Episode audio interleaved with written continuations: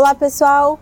Hoje nós estamos aqui para conversar com o Dr. Leonardo Huesler, ele que é especialista em direito empresarial e ele aceitou conversar aqui com a gente para dar algumas dicas, para dar alguns alertas para esse mercado. Okay? Seja muito bem-vindo, doutor Leonardo. Muito obrigado, Ju. Obrigado pelo convite. É um prazer estar com vocês.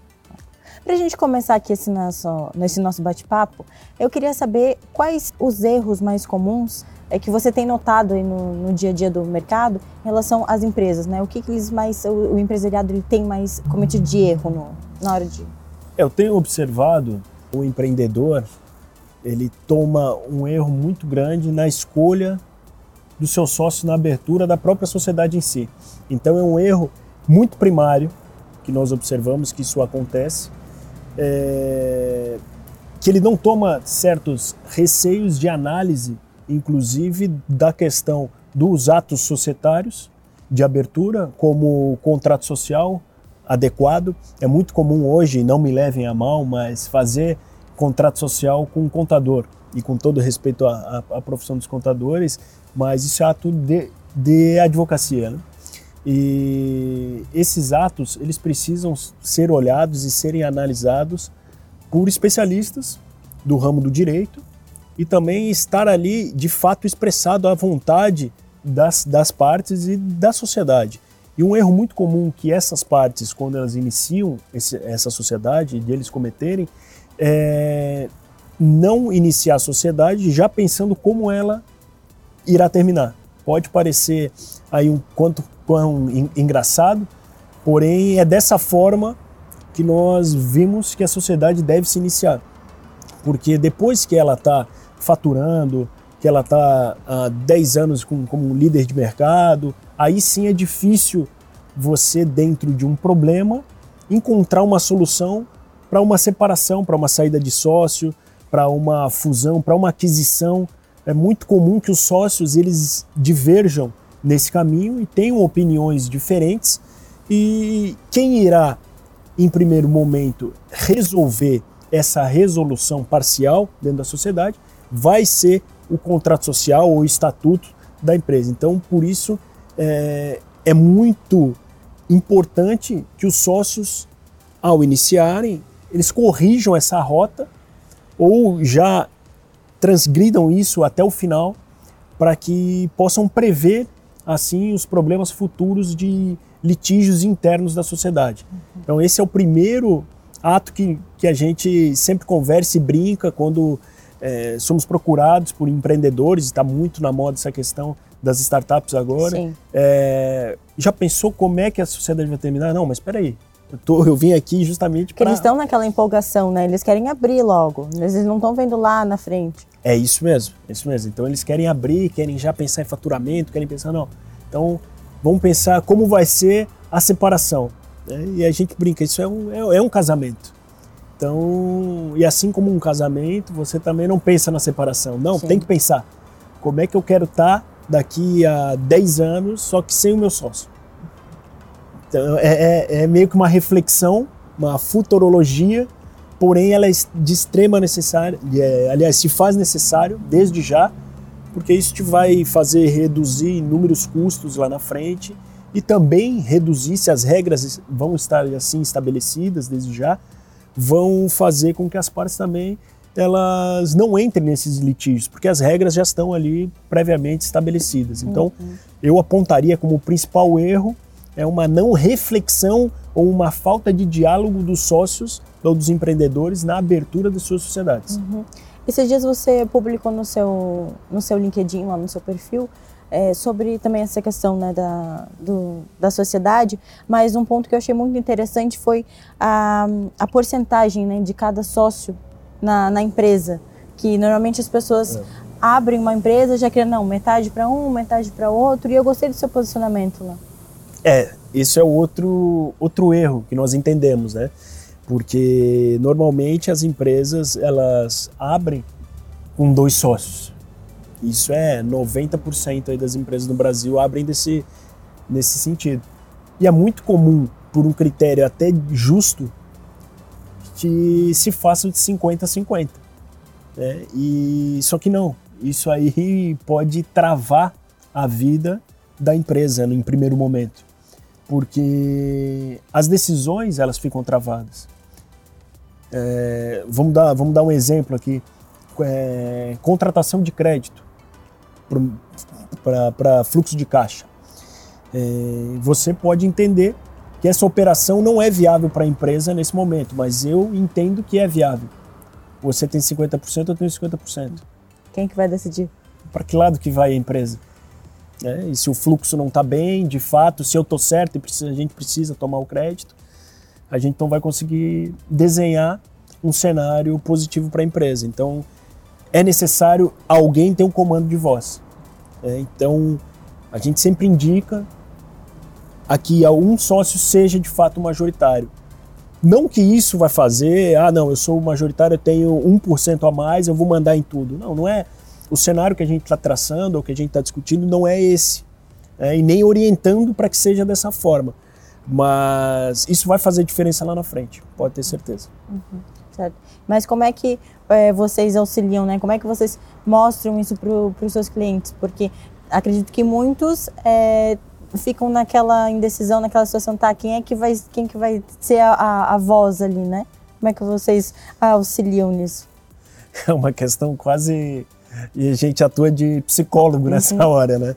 Porque é, é muito complicado entrar, o advogado, ele entrar nesse certame de discussão de percentuais com, com, os, seus, com os clientes, né? Que ele nos procuram.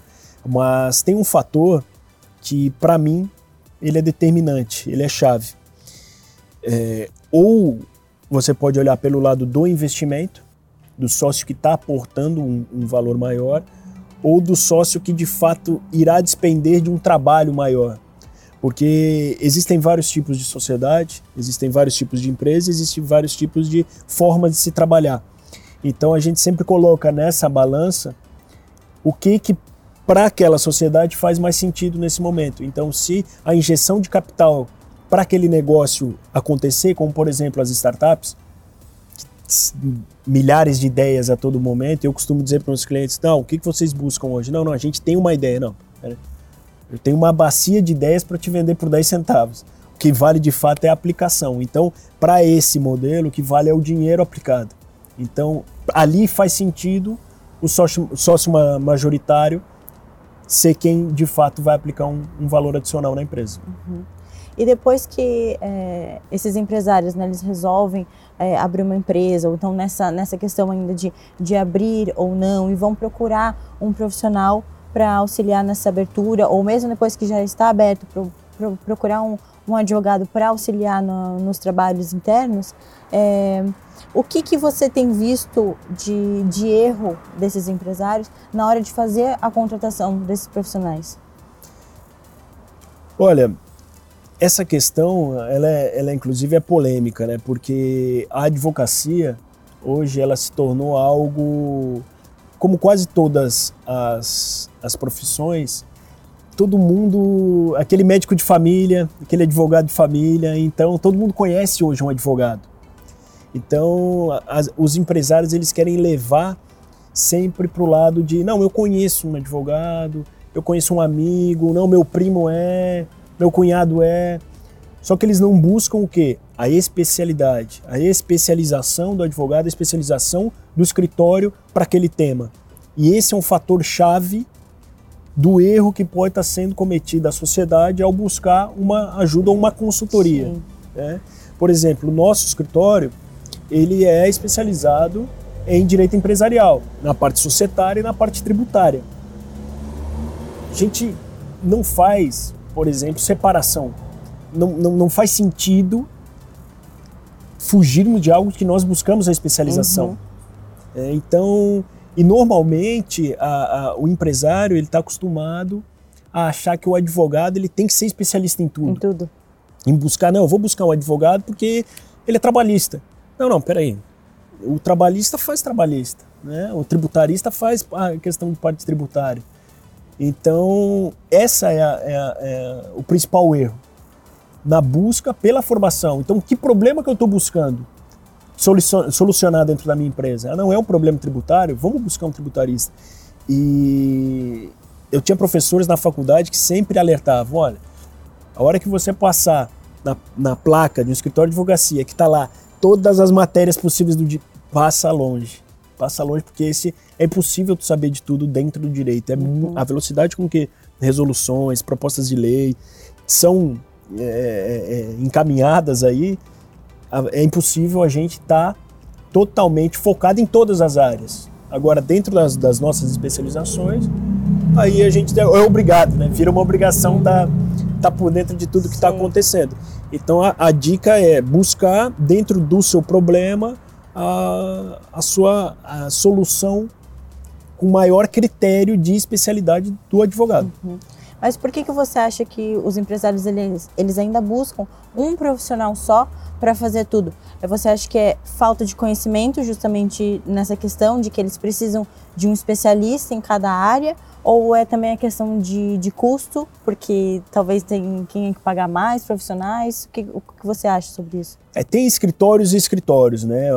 Hoje nós temos grandes escritórios que conseguem te atender numa abrangência total, né?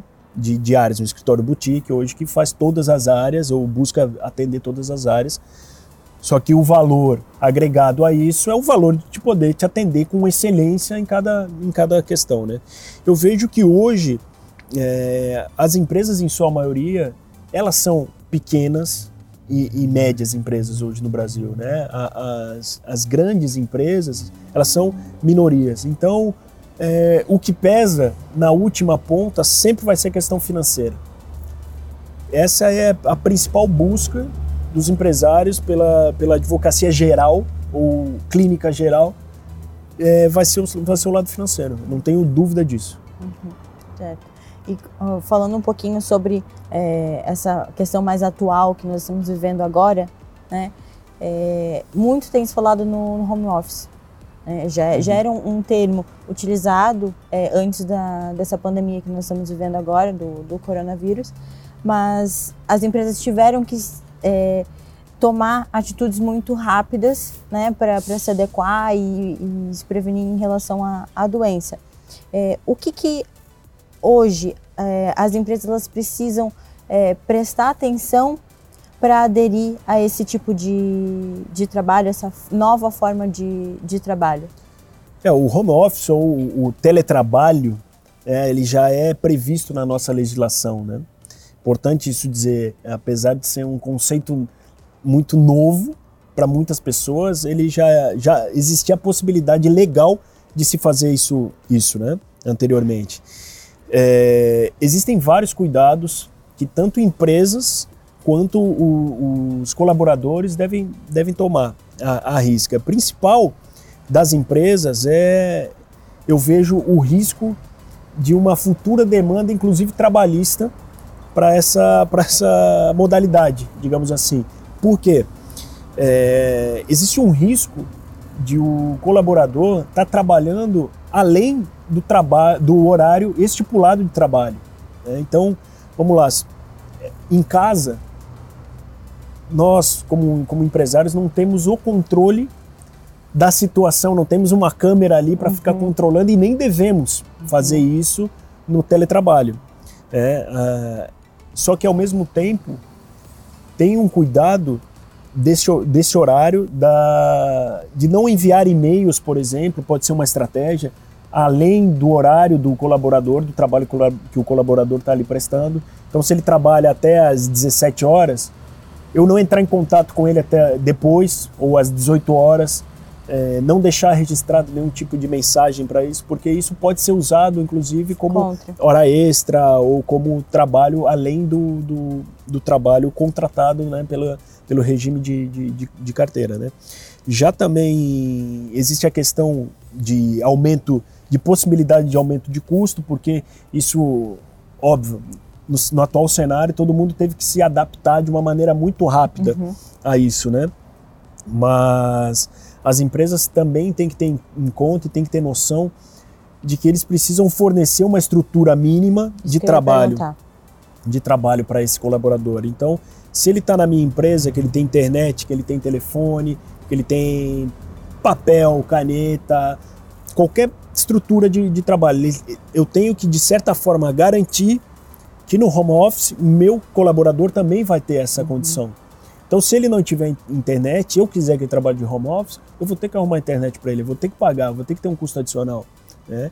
É, existe uma discussão muito grande aí no, no, adentro até a questão do direito do trabalho, que não é minha, minha especialidade, mas vou pelas, pelas teorias que eu tenho lido uhum. aqui, inclusive de possibilidades do colaborador renegociar valores pelo aumento de luz, de água gerada na, na, na sua casa, né? porque ele está ali praticamente o dia todo trabalhando em prol né, da empresa, só que usando todos, todo não do conforto da sua casa em si, mas de toda a estrutura da sua casa em prol da, da empresa, né? Às vezes até imprimindo, então tendo gasto com, com esse tipo de, de, de questões, né? Uhum. E já o, o, colaborador, ele também tem que ter o cuidado de não onerar a empresa, é, de, não de não se tornar no home office o que ele não era antes, que era um problema para a empresa. Uhum.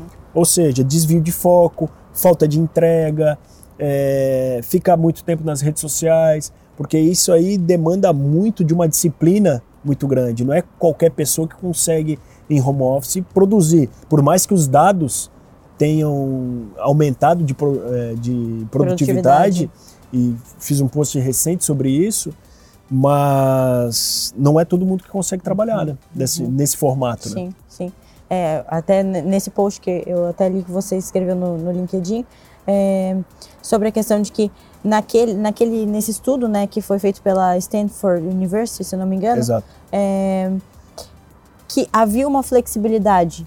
Não, não era um home office total, né? Era um, um home office é, meio. metade da semana era em casa, Isso, outra na era, empresa. Era um, era um part-time que eles uhum. chamam, né? Então, é, o, é um modelo transitório para um modelo de home office é, total. Eu até comentei no LinkedIn, é, agora não lembro, mas eu comentei num, num, num comentário ali, desculpa a redundância, mas que tem clientes do, do escritório que pagavam cerca de 90 mil em São Paulo para um escritório alugado, o escritório dele, então o aluguel era 90 mil, e para ele está funcionando 100% a questão de home office, deu um estalo nele e falou: galera, meu time agora é só home office.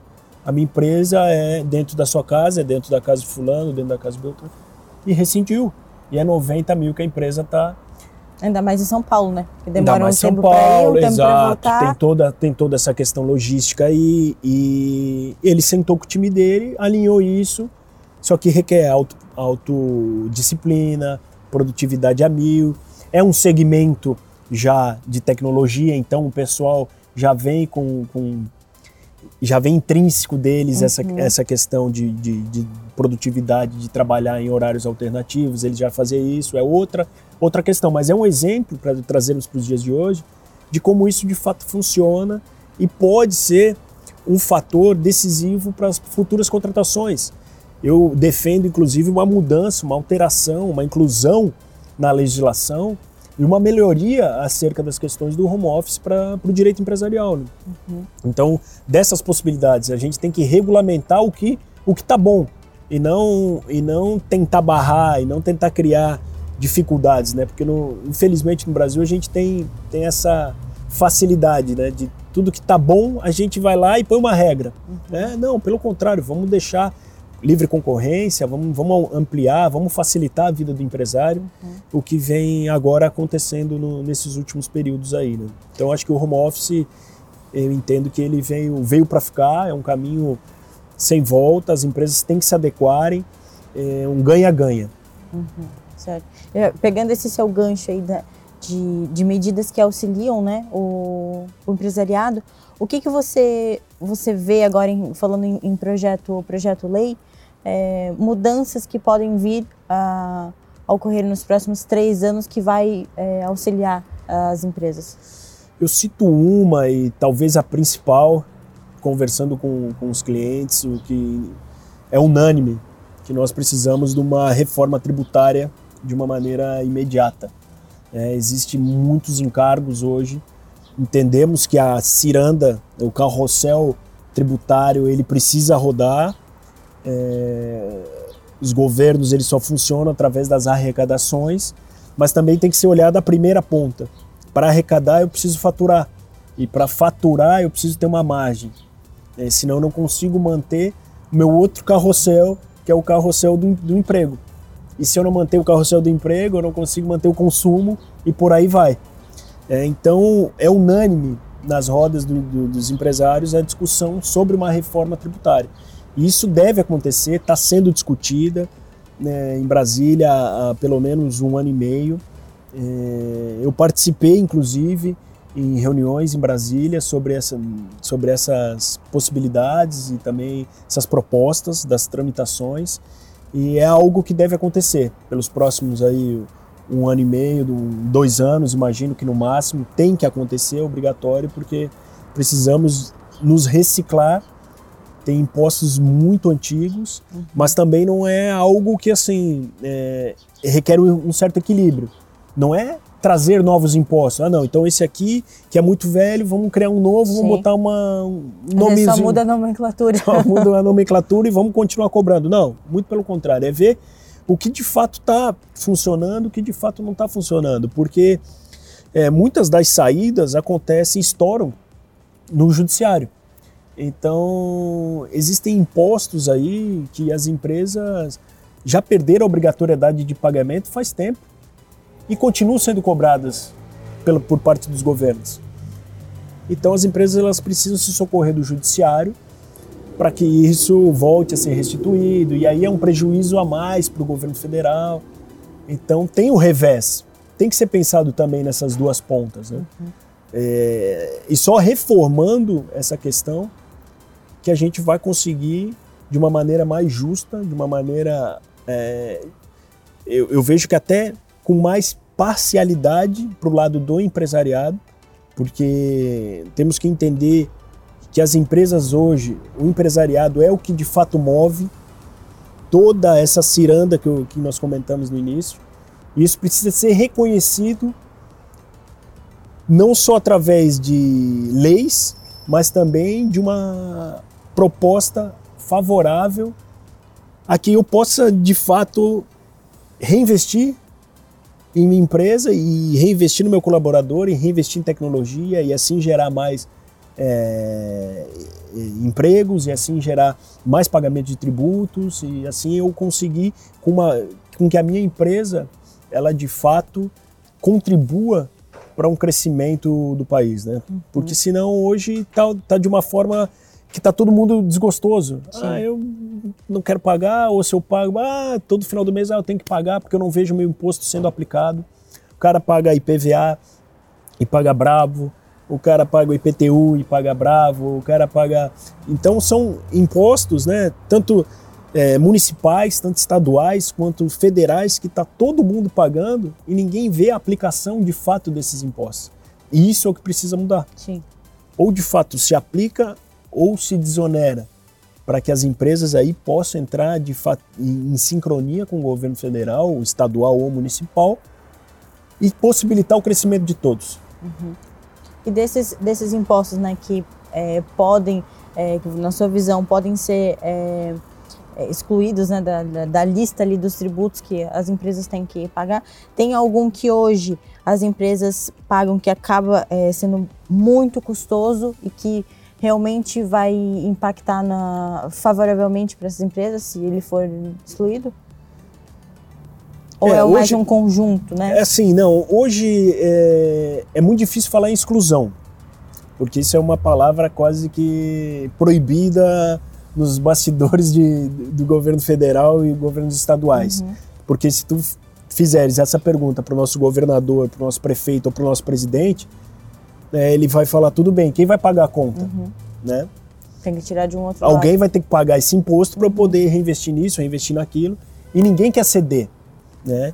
Mas o que eu imagino é uma simplificação desses impostos. Né? A parte do imposto de renda, hoje, é, as alíquotas, as faixas de faturamento, eu, eu concordo que você vai faturando mais, você tem que pagar mais mas essas faixas elas precisam ser revistas, esses percentuais precisam ser revistos, é, inclusive das pessoas físicas, é, precisam ter um emparelhamento disso, disso daí.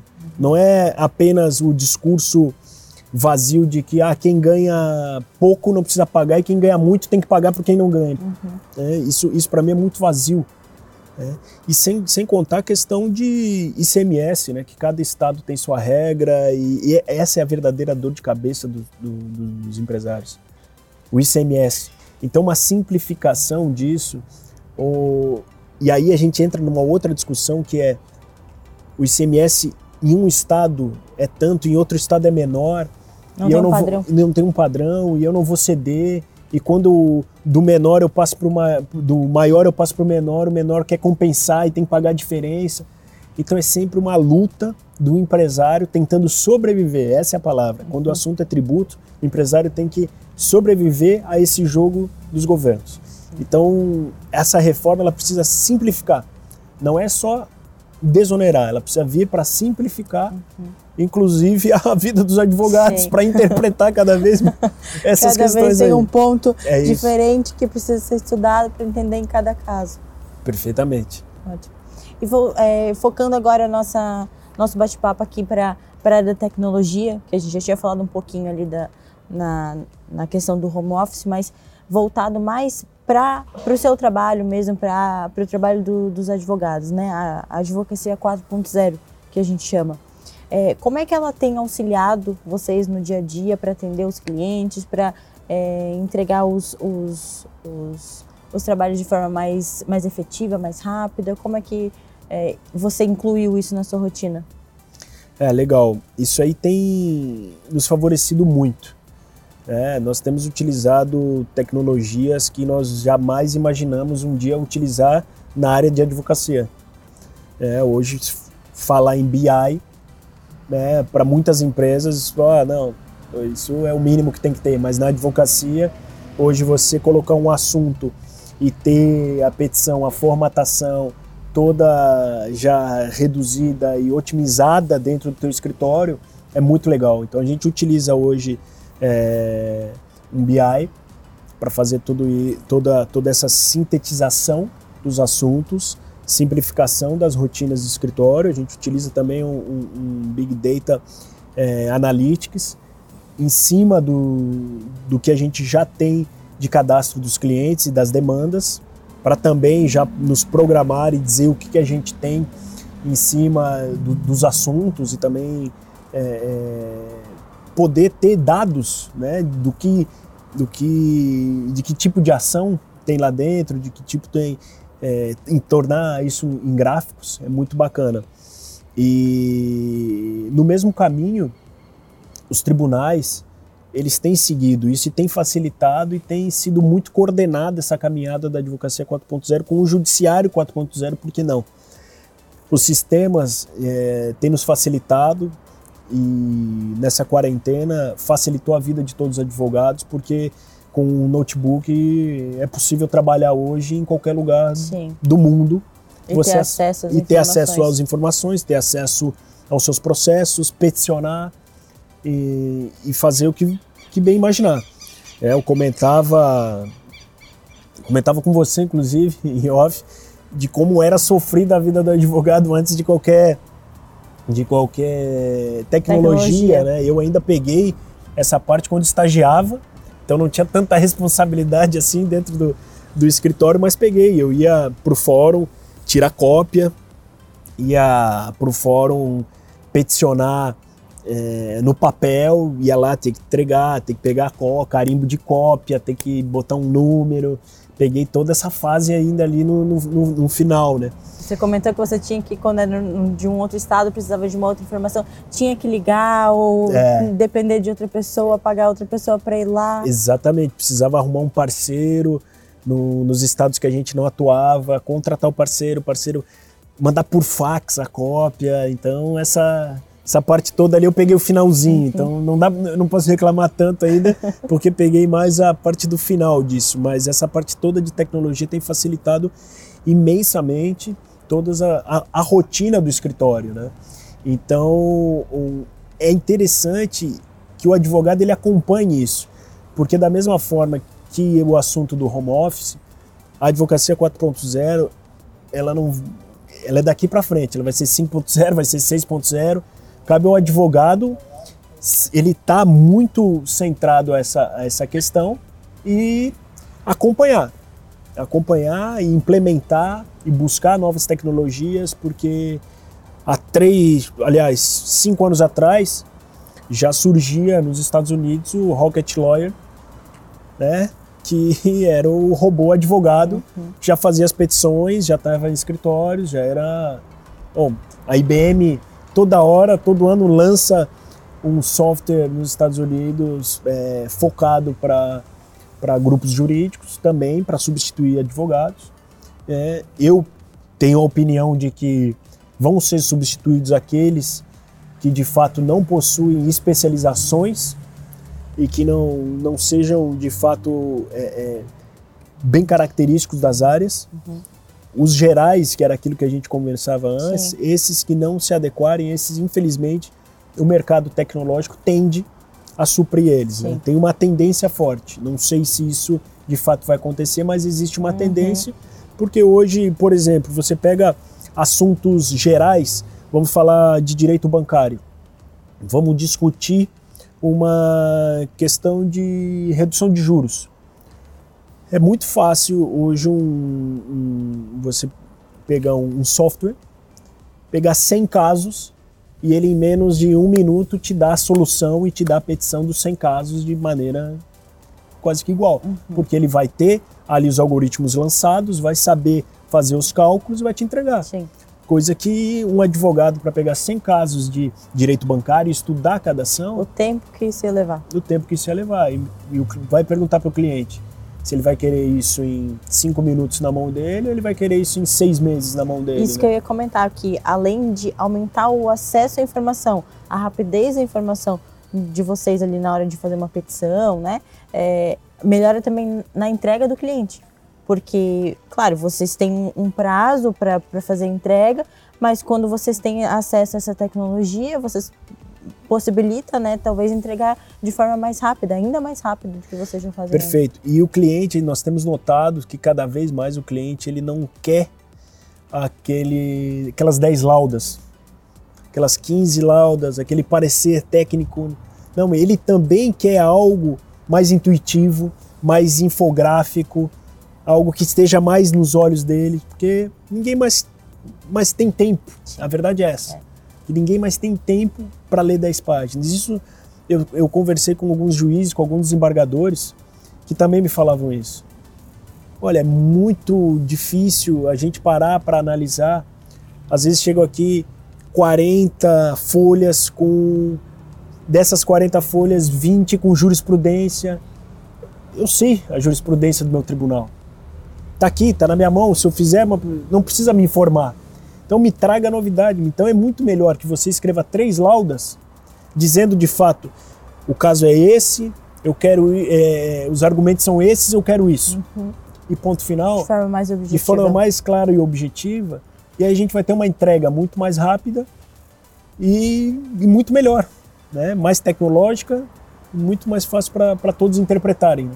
Sim, e a satisfação, e o cliente vai ficar muito mais satisfeito.